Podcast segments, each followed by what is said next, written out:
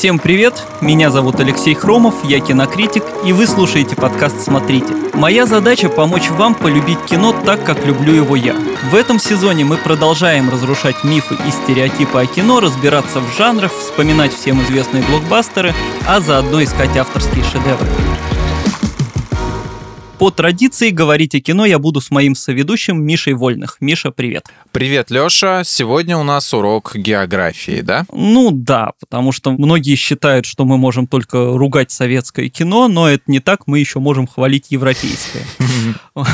Да, ну вообще принято считать, что европейский кинематограф это такое место обитания авторских экспериментальных фильмов и направлений. Весь артхаус оттуда идет, да. Да, вот все, все здесь, а мейнстрим и блокбастеры это, конечно, Голливуд. Вот. О том, почему это не так, ну или хотя бы не совсем так, э, как в начале прошлого столетия параллельно американскому кино развивалось французское, немецкое, итальянское кино. Э, вот мы сегодня поговорим, а заодно зацепим самые интересные направления и нынешнее состояние европейской киноиндустрии. Короче, поговорим обо всем, как обычно. Угу, да, как всегда. Начать традиционно хотелось бы с истории. Вот у нас хоть урок географии, но начнется у нас наша школьная программа все равно с урока истории. Ты наверняка в этой теме знаешь очень много. Расскажи нам вообще, с чего все начиналось. А все началось с большого взрыва. А, вот оно как. Да, да, потом был такой некоторый скучный период, а потом появилось кино. Вот, и стало интересно. Ну, не сразу появилось, какое-то время прошло. Чуть попозже, да. Ну, если серьезно, сразу стоит тут вспомнить и обозначить, что кино как таковое, оно, в общем-то, зародилось как раз-таки в Европе. Понятно, там Эдисон пытался что-то свое сделать, но вот тот самый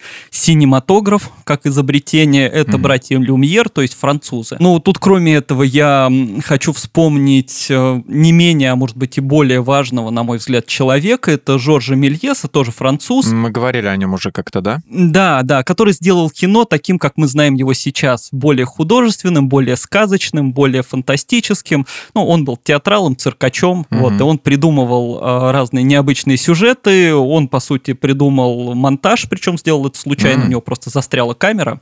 Вот он снимал на площади, у него застряла камера, он там ручку что-то подергал, ага. дальше пошел снимать, а потом смотрел пленку и увидел, что один кадр резко сменился другим. Срезался. Да, плюс он любил еще э, двойную, тройную экспозицию, то есть накладывал кадры друг на друга, и там появлялось два-три одинаковых человека, там, ну вот это вот все. По сути, вот он создал первое такое фантастическое сказочное кино, потом, к сожалению, он отстал от времени, не вписывался уже в тренды кинематографа, и его там на долгое время позабыли. Ну, вообще великий человек. Вот, но это самое начало. Дальше европейское кино развивалось параллельно с американским или даже там в какой-то момент чуть быстрее там, ну, в Америке, понятно, стали появляться вот эти знаменитые комедианты. Чарли Чаплин, Бастер Китон, там, э, Гарольд Ллойд. Это был новый уровень комедии. Э, что в Америке еще сделали важного? Там, конечно, вышел первый звуковой фильм, там вышел первый цветной фильм, потом «Унесенные ветром». Угу. А вот первый звуковой был «Певец джаза». Собственно, вот так давайте параллельно, да, поскачем. То есть в это время в Германии появился киноэкспрессионизм, э, фильм «Кабинет доктора Каллигари» Роберта Вина, это первое такое психоделическое полноценное кино, ну, можно сказать, прародитель триллеров, ужасов, вот тоже такого именно Ого. психологического. То есть это все в Германии именно, все не в Америке. Вот во многом да, потому что они там даже декорации делали так, чтобы вот эм, показать типа искаженное сознание, то есть вот эти вот психологические ага. триллеры про игры разума, это все вот... идет оттуда. Угу. Да, там же тоже в той же Германии появился Метрополис э, Фрица Ланга. Это вот начало 20-х годов, да? Да, это 20-е годы, это одна из первых таких антиутопий. Удивительно этот фильм, вот я его пересматривал год назад назад, и его до сих пор интересно смотреть. Это потрясающее кино. Понятно, что это еще не мой фильм, угу. и там снят он на уровне тех возможностей, но он очень красиво поставлен, и это может быть даже немного грустно, у него до сих пор актуальная тема. Mm-hmm. Это про расслоение общества, это про то, как власти сами устраивают провокации, чтобы потом подавлять восстание. В общем-то, сто mm-hmm. лет прошло, ничего не изменилось. Но фильм действительно смотреть э, до сих пор достаточно интересно. Я думаю, мы его обсудим как-нибудь э, в одном из да, наших следующих выпусков. Могу даже дать небольшую затравочку. Как-то мы поговорим про антиутопии и, наверное, подробнее о метро Метрополисе побеседуем. Конечно, без него никуда, потому что это очень важное кино. Да. Франция тоже развивалась, там достаточно быстро стали появляться крупные студии, что, собственно, отчасти и убило творчество таких одиночек, вот как Жорж Мельес, угу. там появилась студия Патес, потом студия Гамон. А, последнюю, кто любит французские комедии, вот точно знают эту заставку, и там фильмы про жандарма и многие другие. Собственно, а, вот эта студия угу. Гамон, это, это одна из, они. Угу. Да, из знаменитейших и древнейших французских студий. Дальше что произошло, если так идти по истории? Ну, тут понятно, Вторая мировая война, она в Европу сильно подкосила, и угу. в плане кинопроизводства, конечно, тоже, потому что... Ну, не до кино было уже, да. Ну да, и Франция, и Германия, в общем-то, в этом плане сильно провалились. Хотя наши-то и войну снимали, по-моему, Нет, да? там снимали, там снимали и во всех странах, и во Франции тоже снимали. Ну, в Германии там есть определенный пласт еще фильмов нацистского времени, вот гитлеровского, то есть они угу. интересны с э, исторической, художественной точки зрения, но понятно, какие какими многие из них были, с какой идеологической направленностью. Вот. Но все равно, конечно, объемы кино, и там тем более развлекательного кино, это все снижало, и последующая разруха это, конечно, сильно повлияло. В это время, ну, на самом деле, даже раньше в США как раз э, сменилась политика кинопроизводства. Это там, даже до войны еще произошло. Mm-hmm. Как раз э, в Америке стали больше управлять фильмами студийные продюсеры. То есть там стало mm-hmm. больше продюсерское производство. И вот это, наверное, и станет таким камнем преткновения и символом раздела европейского кино и американского. То есть с тех пор и до нынешних времен, да, получается, вот продюсеры управляют э, производством фильма. Да, ну сейчас, конечно, это там может меняться, потому что известные... Ну, потому что режиссер может больше значить, да. Да, и просто известные режиссеры, они уже часто и сами выступают продюсерами, или там даже какие-то крупные актеры, то есть тут немножко смещается, но вот тогда происходило именно так, и там даже тот же великий Орсон Уэллс, вот потом, когда э, переделывали его фильмы без его разрешения, без его ведома, он как раз и объяснял, что в Америке кинопроизводство идет так, и я как режиссер не могу никак на это повлиять. То есть угу. продюсер имеет право монтировать мой фильм, я ничего не могу с этим сделать. Вот, ну и на этом на самом деле появился вот этот стереотип, что американское кино такое мейнстримное, массовое, потому что продюсеры снимают именно для масс. Да, да. А европейское кино более авторское, и на этом же, наверное, после войны, уже вот позже, там в 50-е, 60-е, э, строилась французская, та же новая волна, это такое возрождение mm-hmm. европейского кинематографа. Как раз они продвигали идею, что режиссер должен быть автором фильма, то есть он должен прорабатывать от начала до конца, и это должна быть его картина. Угу. Ну вот, конечно, стереотип не совсем верный, но вот он бытует, и ну, часть истины в нем есть. Ну, теперь давай про французскую новую волну подробнее, раз уж зашла речь. Про одного из основоположников нового течения, которое зародилось во Франции в середине 20 века, ты уже как-то говорил а в одном из подкастов, это Жан-Люк Гадар, и мы о нем еще, еще поговорим в следующем выпуске обязательно, потому что мы будем обсуждать один из его очень интересных фильмов. Mm-hmm. Откуда появилось это течение и как оно вообще изменило мировой э, кинематограф, и, ну и наш тогдашний в том числе? Ну так, если кратко по истории был в Париже такой журнал, назывался «Кае дю синема», ну там, простите mm-hmm. за мой французский, как- как-то так. Журнал, посвященный кино, его основал такой известный кинокритик Андре Базен, э, ну, вообще великий человек, это историк кино, это такой знаток кино, и он его всячески продвигал, организовывал киноклубы. Ну, в общем, это очередное доказательство, что кинокритик это в первую очередь человек, который любит кино. И в этом журнале писали известные люди, потом там известные режиссеры, Робер Бresson там писал, Жан Кокто, ну, многие.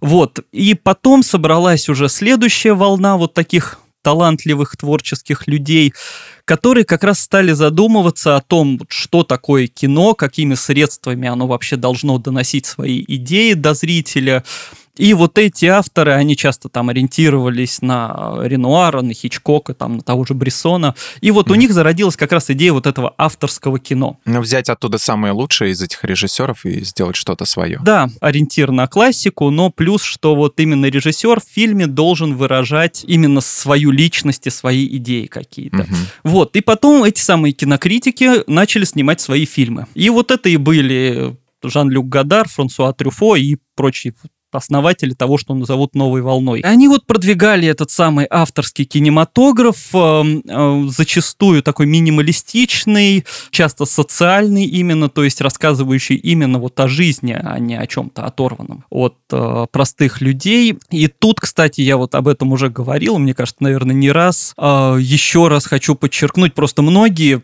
я проверял это на своем опыте, когда слышат вот всякие такие слова, авторский кинематограф, французская новая волна, если человек не сильно подкован в кино, ему сразу начинает представляться что-то вообще очень непонятное и сложное, что вообще... Очень много... заумное, что он, скорее всего, вообще не будет смотреть из-за того, что у него вот этот барьер, и это, это не для меня. Мне да, да, бы да. мейнстрима, наверное. Да, да. И как раз вот хочу еще раз подчеркнуть, что это, наоборот, максимально простое, максимально такое человеческое или человечное кино. То есть mm-hmm. тот же mm-hmm. Трюфо, а, он когда там снимал вот 400 ударов, ну, по сути, это человек пересказывал свою жизнь. То есть вот этот главный герой Антуан Дуанель у него, это его такое альтер детское его воплощение. Что может быть проще, чем биография человека для восприятия да, зрителям. Да, и потом, в принципе, тот же Трюфо про этого Дуанели будет снимать несколько фильмов, то есть он просто будет э, рассказывать разные этапы своей жизни. И это очень понятно, это такая детская история о мальчишке, у которого там проблемы с родителями, проблемы в школе, вот как он это пытается решать, или как он пытается от этого угу. убежать. Или тот же Жан-Люк Гадар, я постоянно говорю про его фильм «На последнем дыхании. Это не значит, что у него один хороший фильм, у него очень много.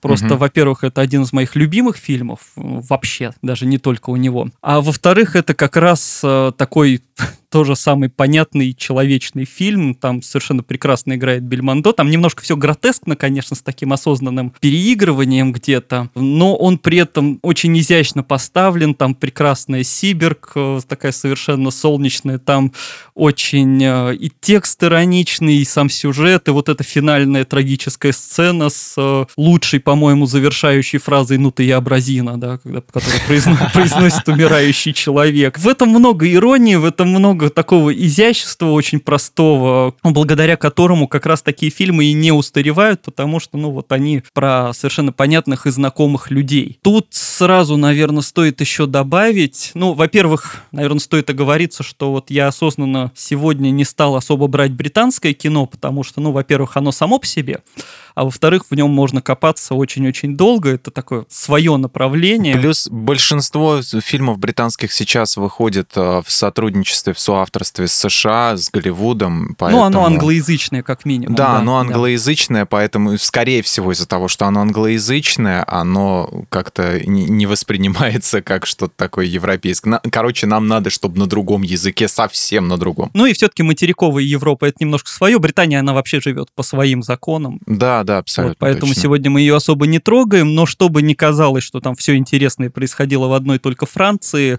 а обязательно нужно вспомнить итальянский неореализм, который был до новой волны французской. По сути, очень сходная идея и тоже не менее яркая и интересная. Зародилась почти так же. Это журнал «Синема» и талантливые угу. люди, которые там работали, решили, что нужно сделать кино максимально живое, максимально простое, и там еще было даже важно, что оно было очень дешевым. И стали появляться первые фильмы, и когда появились «Похитители велосипедов», все поняли, насколько это может быть круто и насколько это может быть интересно, при том, что там снимались снимались э, непрофессиональные актеры, снимали просто на улицах. И других можно вдохновить, типа, это просто... И вы можете сделать, если захотите. Вот, что вам не надо будет как очень много денег. Что кино — это просто отражение вашей жизни, да, и, по сути, ну, как все мы живем в этом кино. То есть кино не обязательно должно быть большим каким-то. Это может быть история бедняка, у которого украли велосипед, и я думаю, просто многие сразу поняли, что, ну, я же этот человек из кино. Ну, это просто хорошо рассказанная история. Да. Ну и, конечно, из неореализма, что важно там и для меня, и, наверное, для многих любителей кино, вырос э, Федерико Феллини.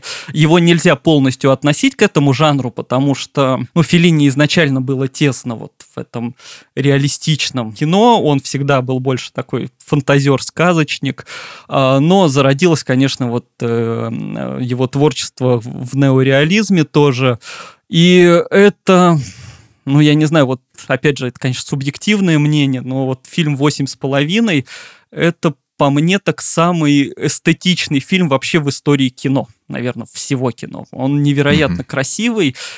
Там буквально каждый кадр поставлен так изящно, что вот его в любой момент времени можно смотреть, и тебе будет прям очень-очень хорошо. С тех пор его мало кто превзошел, конечно. Вот мне тоже кажется, что я не знаю вообще, возможно ли что-то лучше снять. Там вот эта невероятная сцена где Марчелло Мастрояни и Клаудия Кардинали, где он вот это эмоционально все что-то там рассказывает, рассказывает, а она ему просто на все отвечает. Он просто не умеет любить. Вот, ну, ну, я не знаю, мне кажется, изящней просто снять невозможно. Вот в этом минимализме, в этой простоте такая красота. В общем, я не знаю, кто не видел этот фильм, вот просто обязательно пове... посмотрите. Да, обязательно, обязательно смотрите, потому что он смотрится красиво не как ретро-кино, а просто как вот хорошее, красивое кино. Это действительно огромное эстетическое удовольствие. Ну, а тут еще, наверное, стоит сказать, что всем, кто боится смотреть какое-то авторское кино, э, нужно осознать, что это не математика, это не наука, это искусство, которое доступно для восприятия вообще каждому человеку, и не нужно даже бояться, что если вы не поймете. Э, говорю вам как человек, который зашел в Twin Peaks с третьего сезона, ничего не понял. Да. И у меня замечательно просто. Лучше вот мозг у меня не взрывался никогда. Это просто прекрасно. Да, совершенно согласен. Ну и вообще просто не стоит забывать, что кино в первую очередь, да, это визуальное искусство. И даже действительно, если вдруг вы там даже в восемь с половиной, хотя это будет странно, но не поймете вообще ничего по сюжету, если вы просто mm-hmm. насладитесь эстетикой, красотой, как бы и постановкой кадра, все этого достаточно. То есть оно mm-hmm. как картинка работает тоже очень хорошо. Продолжая французскую тему, но уже слегка про мейнстрим. Люк Бессон. Вот потрясающий человек, на мой взгляд. Режиссер, которому оказалось неинтересно там куда-то пробиваться, он решил говорить на своем языке, снимать в своей стране, ну, преимущественно в своей стране. И добился успеха, то есть фильмы «Никита», «Леон», а, «Пятый элемент», а, интересный, но не такой широко известный фильм «Ангела». У нас, по-моему, вообще большинство жителей нашей страны его увидели, когда его первый раз показали в каком-то 2007 году после «Что что, где, когда по, по Первому каналу. Возможно, да, он незаслуженно забыт. Да, да. Вот расскажи вкратце про историю его творческого пути. Вообще интересно, я устроил такой мини-опрос, который подтвердил то, что я подозревал раньше. Ощущение, что для многих людей э, Люк Бессон немножко раздвоился, потому что э, многие не воспринимают, что вот человек, который снял там Никита, Леон и Ангел А, это тот же человек, который придумал пятый элемент такси. Да, что типа есть один такой автор, а другой э, режиссер, какой-то сценарист и режиссер блокбастера. Ну, разноплановость покруче, чем у Скорсезе, да. Да, он совершенно разноплановый, и вот это дошло до того, что многие считают, что это разные люди. Вообще это один и тот же человек, и действительно он просто очень разносторонний. Это все один Люк Бессон, их не два. Да, все тот же. Вот, э, ну, что про него рассказать? Э, если так, сначала он вообще, в принципе, не собирался становиться режиссером. Как и многие режиссеры, ну, собственно. Да, он вырос э, в семье эм, людей, которые занимались э, подводным плаванием, подводной съемкой, и, собственно, он тоже этим хотел заниматься, но не смог из-за травмы. Вот, потом он ушел в кино, и, кстати, можно заметить, что вот эта привязанность к воде и вообще привязанность к природе, она у него сквозит очень во многих фильмах, потому что есть угу. «Голубая бездна» про ныряльщиков, э, он снимал «Атлантиду», документальное кино тоже подводное, да, и даже там в «Пятом элементе», в «Валериане» про природу, про экологию он очень много чего рассказывает. Угу. Вот, в принципе, это, наверное, из э, режиссеров блокбастеров вот Кэмерон и Люк Бессон, любители воды и экологии. Вот, вот, там, этих тем, они вот двое таких. Вот, ну и даже самый первый его полнометражный фильм, называется он «Последняя битва», это такой постапокалипсис. Интересно, кстати, mm кино, оно, во-первых, черно-белое, во-вторых, там нет текста. Там произносят всего одно слово «bonjour», когда пытаются одного героя научить его говорить, значит. А, ну можно без субтитров смотреть, получается. Да, собственно, там ничего не происходит. Ну, в смысле, там много что происходит, там не разговаривают.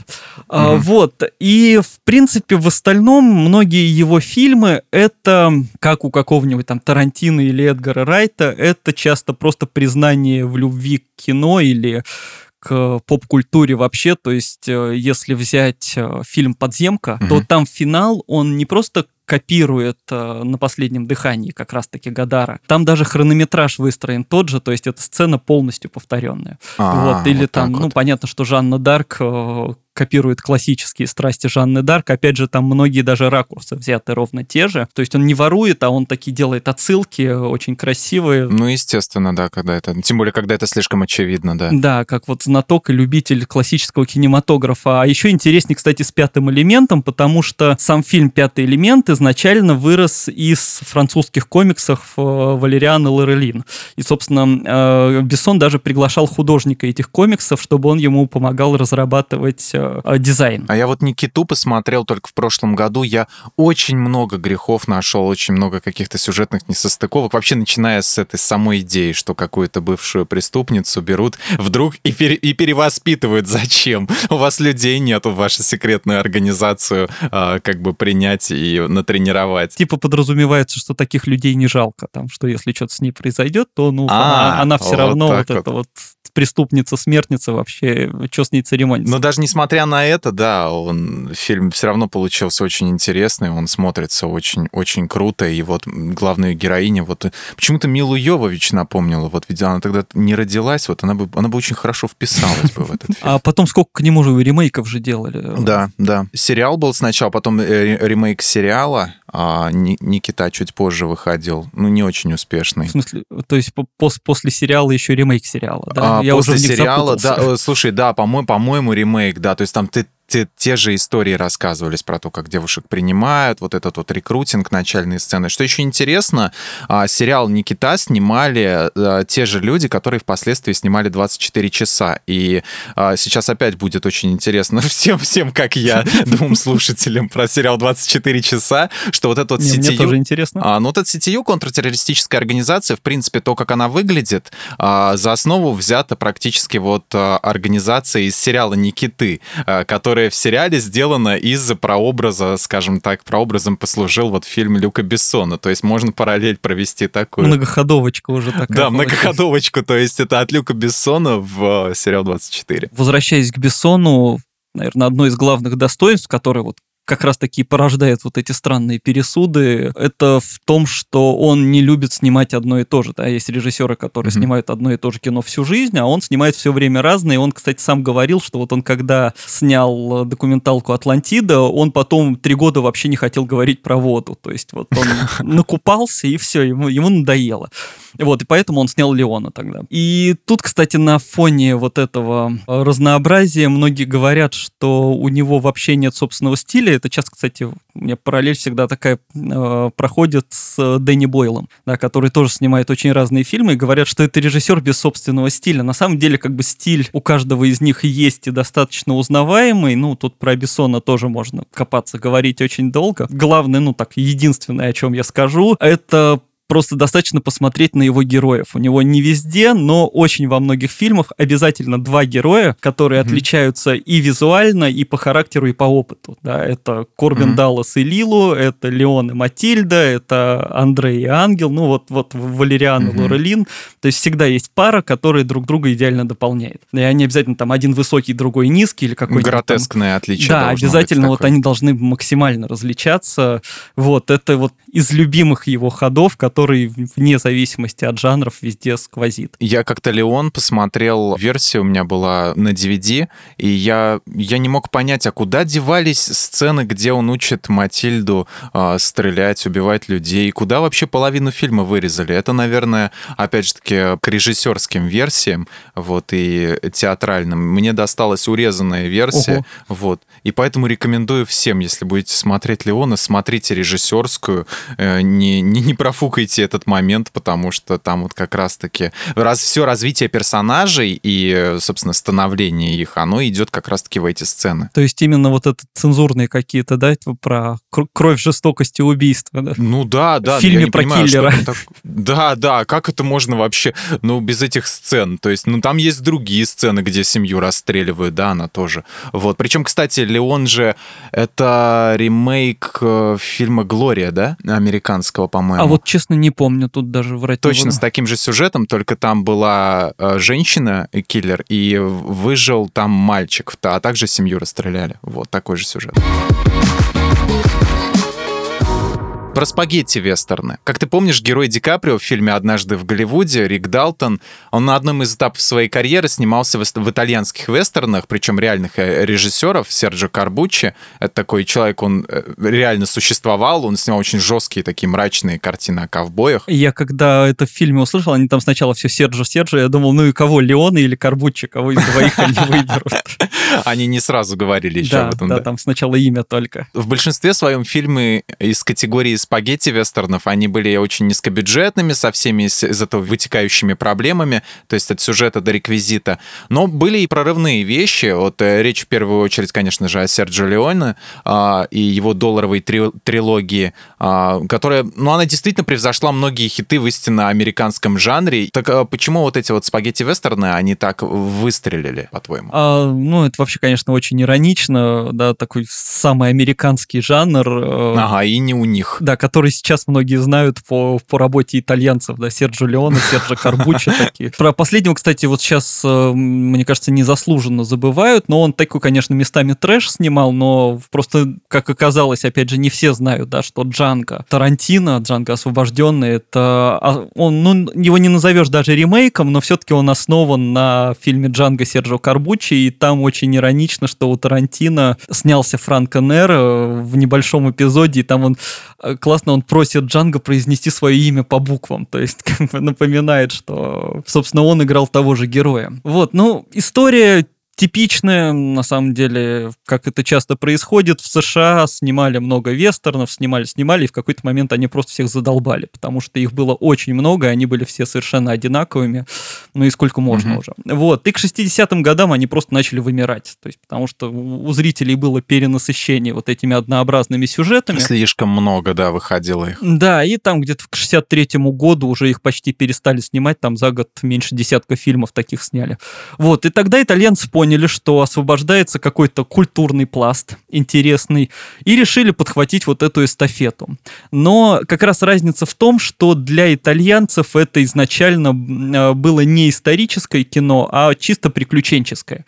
То есть это не было частью их культуры, частью их истории, да, поэтому они э, решили взяться делать не историческое кино, а просто взяли самые гротескные такие кичевые элементы и вот на них стали строить свои сюжеты. То есть у них, если стрелок, то он обязательно там стреляет без промаха из любой позы. Все, что работает. Да, если злодей, вот он сначала убивает, потом там вопросы задает. Вот, то есть как бы это максимально такое все преувеличенное. Это как в «Лимонадном Джо» это было вот обыграно ну, все, когда он там идет, допустим, своими сапогами стучит, и там камера трясется. Да, да, да, вот. И, в общем-то, на этом они построили вот свои вот эти вестерны. Кстати, потом многие их за это их хвалили и ругали, потому что никто не мог разобрать. Они специально сделали такую деконструкцию жанра, да, или просто вообще по-другому снимать не умели, потому что не знали вообще, ну, что такое вестерн. Это не баг, это фича. Ну, неизвестно. В итоге вот получилось, что получилось. Про дешевизну съемки, да, совершенно прав. Это была такая еще у них студия Чиничита, вот которая вот это все подхватила, и они там как раз чуть ли не по сотне вообще фильмов снимали. Понятно тоже, что большинство были плохими, но некоторые прям выстреливали очень даже классно. Вот, они снимали в Испании, там был ландшафт достаточно похожий на Дикий Запад, ну так условно, но похожий. Mm-hmm. Вот, и даже пленку там использовали самую дешевую, была такая пленка, которая давала очень зернистую картинку, и она достаточно бледная еще, кадр всегда был. Вот, поэтому вот этих итальянских вестернов у них визуал узнаваемый. Ну и, собственно, на этом они и прославились. То есть они дали и своим зрителям, и американским зрителям другие вестерны, чисто развлекательные, чисто приключенческое кино, не завязанное вообще на каком-то реализме и истории, а скорее вот оно следовало тропам какого-то плутовского романа, классических приключенческих там книг или фильмов. Mm-hmm. Ну и зрителям это было прикольно просто и весело. И поэтому, собственно... Не затейливо, да. Да, поэтому, собственно, люди приходили отдыхать и развлекаться. Еще я не могу не вспомнить, ну потому что это в общем-то, тоже Европа. Другой вид вестернов — это то, что снимала студия Дефа ГДРовская. Угу. Это, конечно, то, наверное, по сравнению с чем вот эти вот итальянские вестерны покажутся верхом реализма. Что ж там было такое? А, ну, э, их еще называли красные вестерны там или как-то так, э, потому что истерны это немножко другое, это про Восток уже, да, аналогичные сюжеты. А это вроде как тоже про ковбоев и индейцев. Но уже не Вест, не Запад. Но их снимали в коммунистическом блоке, в социалистическом блоке. Угу. Вот, поэтому там, значит, всегда была борьба добрых индейцев со злобными оккупантами-захватчиками. Вот, и, ну, конечно, если сейчас их смотреть с вот с желанием увидеть нормальный вестер, там можно умереть от кринжа немножко, но именно чтобы осознать э, любовь вот старшего советского поколения к ним, э, это смотрится очень прикольно. Я просто их из детства еще помню. Гойко Митич Forever, просто который переиграл, мне кажется, всех возможных индейцев. Просто любимый актер был Советского Союза. Э, вот, он Югослав, по-моему. И было их очень много, там какое-то тоже бесконечное количество. Э, фильм со странным названием «Верная рука друг индейца», который я только потом понял, насколько это странно звучит. Наши руки не для скуки.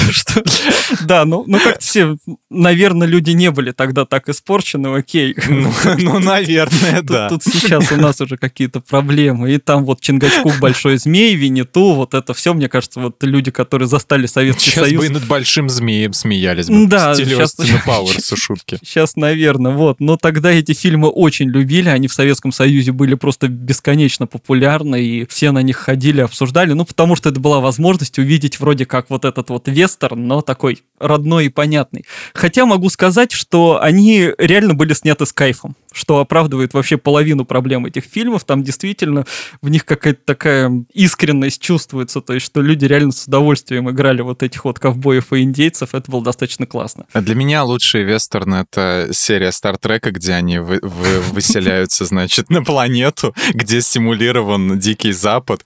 Вот, это опять они, они костюм, костюмы на студии нашли. Э, да, ну, наверное, да, и костюмы, и вот эти вот двери в салонах открывающиеся, все остальное. Вот, элементы декораций. И там им надо участвовать вот в этих перестрелках, в дуэлях. Вот, они как бы, поскольку уже сверх цивилизации, они не могут понять, зачем им это нужно делать. И они пытаются во все это встроиться и пройти испытания, потому что на самом деле там никого нет. А это в классическом сериале было, да? Да, да, да, это вот с Шетнером, э, с Немоем и с, со всеми остальными. Как первый раз посмотрел фильм «Драйв», так вот до сих пор не могу выкинуть из головы одну цитату. А, там бандит Берни Роуз говорит, «Я как-то продюсировал фильмы в 80-х, всякий экшен. А один критик называл их европейскими. Я думал, что они полное дерьмо». Вот, что он имел в виду на самом деле. А, предвзятое отношение вот современного Голливуда, оно есть или такой проблемы уже не существует? Ведь э, дело здесь даже не в выше приведенной цитате. Я периодически смотрю фильмы современных малоизвестных европейских режиссеров и нередко натыкаюсь то на перепевы успешных американских картин, там то на ремейки своих же хитов, там «Такси на скутере», вот был такой фильм, э, назывался «Курьер», в 2010 году выходил. И еще вот вопрос такой следом, современное кино Европы, оно уступает Голливуду или, или нет?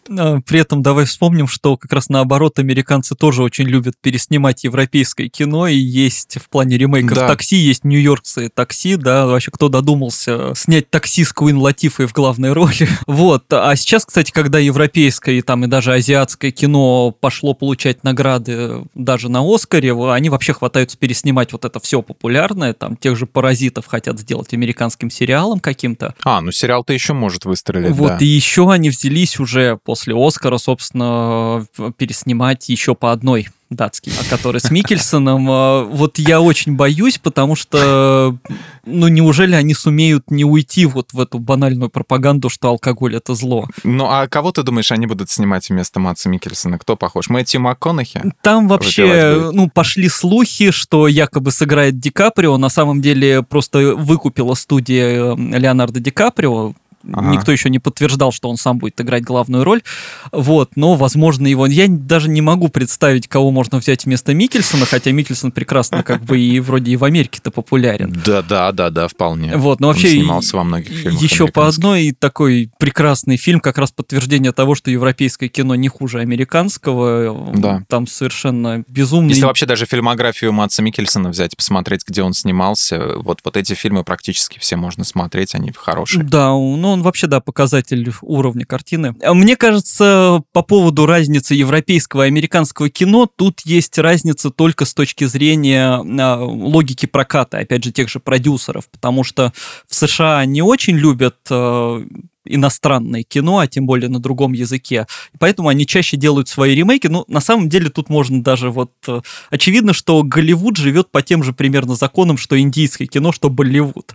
Да, потому что те тоже берут чужие сюжеты и переснимают их под себя. Вот, собственно... Закрытость, вот эта вот внутренность. Э, американцы делают то же самое ровно, но это совершенно mm-hmm. не значит, что европейское кино плохое, просто американцы его не очень любят смотреть. Вот, а в плане качества, ну, давно уже видно, что и режиссеры многие, и европейские снимают в Америке или наоборот. Да и когда-то Стэнли Кубрик, в общем-то, из США взял и переехал в Великобританию, потому что ему там больше нравилось снимать. Угу. А, так что нет разницы вот конкретно в качестве таком вот изначальном уже давно, по-моему, не существует. А, европейское кино может быть и таким же масштабным, и таким же красивым, ну и тем более даже более каким-то необычным и вычурным, чем американское. Сейчас на Netflix появляется вот очень много сериалов совершенно разных стран. А «Тьма», которую ты в одной из своих статей назвал одним из лучших фантастических сериалов современности. Я после первого сезона, к сожалению, не смотрел, но я обязательно наверстаю упущенное. А, «Бумажный дом», «Heist Action» из Испании, а, «Наша эпидемия» даже, да, угу. которая в прошлом году, кажется, вышла. А правильно ли я понимаю, что границы уже стираются, уже все? Да, границы стираются, и это на самом деле очень круто, и из-за этого вот меня сильно бесит вот эти, когда объявляют какой-то новый проект Netflix, все начинают шутить про типичный сериал Netflix, да, что там обязательно mm-hmm. он такой совсем американский, обязательно там много темнокожих там и так далее. На Netflix проектов из разных стран мира, из Европы, из Азии, даже из Африки вообще очень-очень много, и это такая площадка, на которой просто разнообразие потрясающее. Ну, там как бы и типичность нельзя определить как какой-то почерк, потому что все они делаются разными студиями, студиями, разными людьми. Ну да, ну люди любят вот придумать себе такой стереотип и якобы им следовать. Но просто даже если взять там, вот, что, окей, американские сериалы такие, там не американских сериалов очень много. Кстати, сейчас мы кратко про это поговорим. На лайфхакере mm-hmm. вышла подборочка 20 сериалов Netflix, которые не англоязычные, как раз не, не из Америки. И вот mm-hmm. там и Европа, и Азия вообще на любой вкус там все есть. Вот, та же тьма, это, конечно, нечто непередаваемое. Ну, ее по всему миру даже вот э, и международное сообщество называет э, одним из лучших проектов Netflix. И это действительно очень крутая штука, при том, что она типичная немецкая, на немецком языке, и про немецкий быт, скажем так, но при этом это как фантастический такой философский сериал, это нечто mm-hmm. потрясающее. И э, я всем всегда объясняю, что вот там три сезона сезона, и если кажется, что все запутано, да, там все очень запутано, все очень сложно, но в конце объяснят все, то есть в конце четко расставят все точки. Это вам не линч. Да, да, да, да, это такой немецкий линч, который вот прямо схему можно начертить, и все очень четко сходится. Да, первый сезон очень-очень э, твинпиксовский вайп чувствуется. Да, да, да, там есть такое настроение, ну, вот этот маленький городок странный, угу. там вот этот дуализм, вот это очень много всего. Вот, э, ну, кроме тьмы, это просто далеко не единичный случай, случай, ну, во-первых, э, Люпен французский стал одним из самых популярных сериалов Netflix в этом году. Ну, он действительно очень классный, но это такой типичный криминальный экшен про остроумного вора, который все может. Вот, его смотрят везде, и все любят. Там Амар Си еще играет, вот который в один плюс один как раз был. Ага, ага. У тех же французов есть Марианна. Это кто любит Стивена Кинга, вот прям, прямо его потому что там маленький городок, писательница, которая пишет хорроры, приезжает, и там вот эта вот злобная ведьма Марианна, про которую она, собственно, писала в книгах, но которая на самом деле существует. То есть вот прям сюжет э, очень такой знакомый, но при этом все это в, в антураже Франции.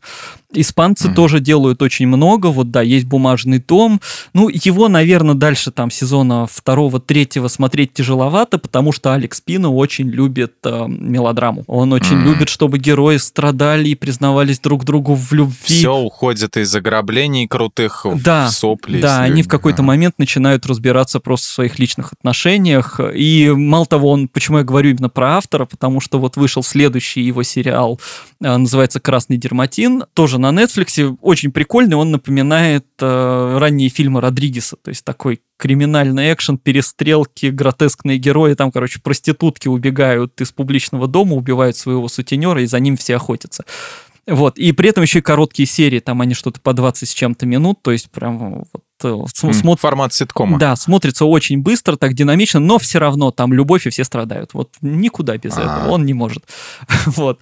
Еще у исп... Человек такой. Да, да, ну, видимо, автору это нравится. Еще у испанцев есть на Netflix «Элита», как минимум первый сезон тоже всем советую посмотреть. Это, ну вот примерно, если смешать большую маленькую ложь и Sex Education. Где-то так. То есть mm-hmm. это такой детективный триллер с кучей флешбеков, запутанным сюжетом, и при этом это про жизнь подростков, про школьников. И напоследок сериал «Катла» вышел совсем недавно. Это сериал из Исландии. Вообще кто-нибудь слышал про исландский сериал? О, Если да. Ну, теперь услышим, да. Вот, его называют «Новой тьмой». На самом деле там немножко по-другому, все там другая философия, но это про Исландию, про извержение вулкана, и там тоже про такие необычные ну, я не буду спойлерить, там не совсем перемещение во времени, но всякие мистические штуки происходят, и это все потом в философию немножко уходит. Очень круто снято, и очень прикольно, что Катла — это реальный вулкан в Исландии, и, собственно, угу. стали вот в последние годы, по-моему, с 18 года стали говорить, что он проснулся, и что реально может быть извержение. То есть, по сути, они... Но они, наверное, выбрали его, потому что его легче всего произносить а, и в названии да, вынести. Да, я вот хотел сказать, что его извержение связано с, с извержениями того самого вулкана, но я считаю... Я я для Йоки, да. Вот его, да. вот я, я с первого раза не справлюсь точно. Вот, а, а, они извергаются один за другим, поскольку тот уже, значит, бомбанул, теперь вот ждут, что Катла mm-hmm. тоже может немножко там навредить всем. Вот, и это как бы постапокалипсис, который может произойти в любой момент. А, ну и mm-hmm. да, та же эпидемия, кстати, которую... Ну, а, она не выходит, конечно, типа как Netflix Originals, потому что у нас она там тоже на других сервисах есть, а, mm-hmm. но там можно много придираться, конечно, к съемкам слишком уж сложным местами и к сюжету, но действительно очень классный сериал, который снят уже вот прям на мировом уровне, и там его Стивен Кинг даже похвалил. Mm-hmm. Вот. Э, ну, хороший сериал, действительно, его интересно смотреть, и это показатель того, что вот и даже и мы на Netflix, и вся Европа уже там, в общем, там действительно очень много разных сериалов, и действительно по качеству я бы уже не делал какую-то разницу между там американскими проектами или европейскими. Да, уже неизвестно, кто будет. Возможно, братья Люмьер а, какие-нибудь новые современные уже возьмут, возьмут пальму первенства, да? Ну да. И пробьются вперед, и все. А и не будет больше этого вашего Голливуда. Не, это хорошо, оно одно другое дополняет, то есть в разных странах снимают с разным настроением, с разным темпераментом, скажем так. Кстати, да, Тогда еще вспомню прекрасный сериал «Преступник», «Криминал». Сериал сразу о четырех странах, при том, что антураж там везде один. Там три помещения э, полицейские. И все действие разворачивается вот в этих трех помещениях. Но при этом каждые три эпизода — это другая страна. То есть такой же полицейский участок, но в другой стране. Mm. И там Британия, Испания, э, Германия и Франция. Вот, в рамках одного сериала. И каждый еще на своем языке. И это очень классно смотреть, потому что, ну вот, ты вроде бы видишь один и тот же антураж, но при этом каждый раз темперамент вот этой новой страны. Это такой международный проект, тоже нетфликсовский, который прям очень-очень классный. И вот это тоже из топовых... Преступник. А, угу. Да, криминал, да, криминал. преступник. Вот, из топовых таких э, европейских сериалов у них. Выводы. Что качественнее, европейское или американское? Или российское? А, да, везде есть хорошее. Не надо делать разделение по странам, берем просто тала- талантливых авторов. Ну вот, только хотел сделать разделение, Нет. вызвать срач. Нет, не будет. Срача не будет. Европейские ремейки американских фильмов это гуд или не очень? Ну, если идея актуальна, то может быть нормально. Ну, часто бывает, конечно, так посредственно. Стриминговые сервисы с сериалами со всего мира, они перевернут индустрию или уже перевернули? Они уже перевернули индустрию, и действительно уже в любой стране ты можешь посмотреть африканский сериал, например.